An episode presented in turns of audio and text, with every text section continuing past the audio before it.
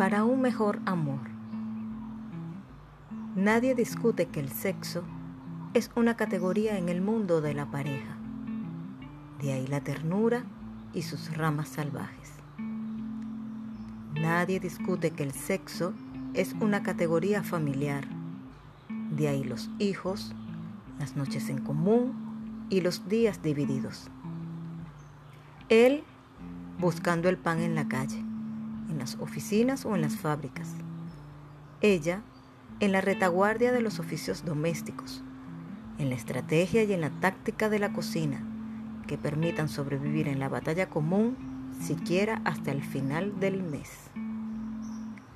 Nadie discute que el sexo es una categoría económica.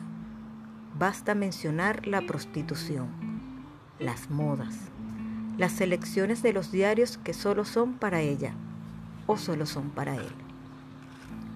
Donde empiezan los líos es a partir de que una mujer dice que el sexo es una categoría política.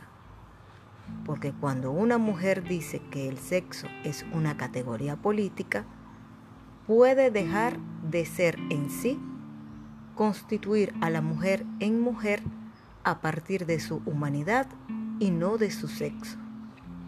Saber que el desodorante mágico con sabor a limón y jabón que acaricia voluptuosamente su piel son fabricados por la misma empresa que fabrica el napalm.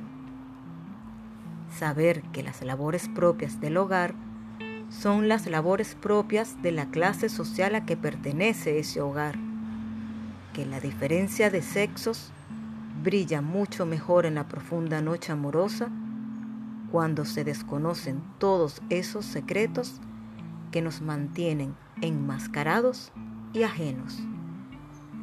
Roque Dalton